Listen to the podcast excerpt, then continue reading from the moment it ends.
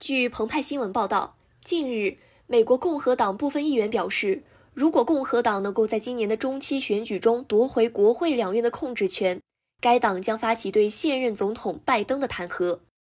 据美国有线电视新闻网一月十三号报道。美国众议院监督与改革委员会首席共和党众议员默科表示，如果共和党能够赢回国会，那么该委员会将要求拜登的儿子亨特为其涉嫌腐败的有关案件作证。我们有很多问题：亨特·拜登从哪里得到了钱和艺术品？又是如何完成商业交易的？另一名共和党众议员古德表示。拜登在处理美国和墨西哥边境的非法移民危机问题时，故意做出了很多伤害美国的事。单就这个问题而言，他应该被弹劾。此前，美国共和党参议员克鲁兹表示，如果共和党在2022年中期选举后在众议院获得多数席位，就有多种理由弹劾拜登。在民主党议员两次弹劾前总统特朗普后，特鲁兹警告，在弹劾总统的问题上。应一视同仁。如果我们共和党拿下众议院，我们将会对拜登政府进行重大调查。我认为有弹劾拜登的可能。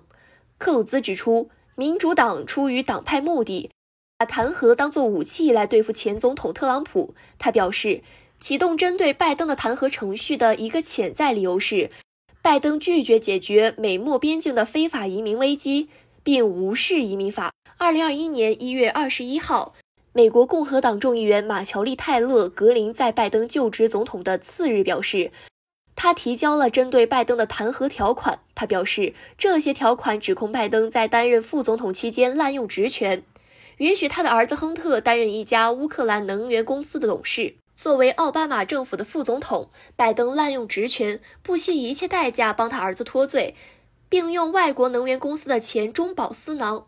本届美国国会任期从二零二一年一月三号开始，至二零二三年一月三号结束。民主党同时掌握了国会两院。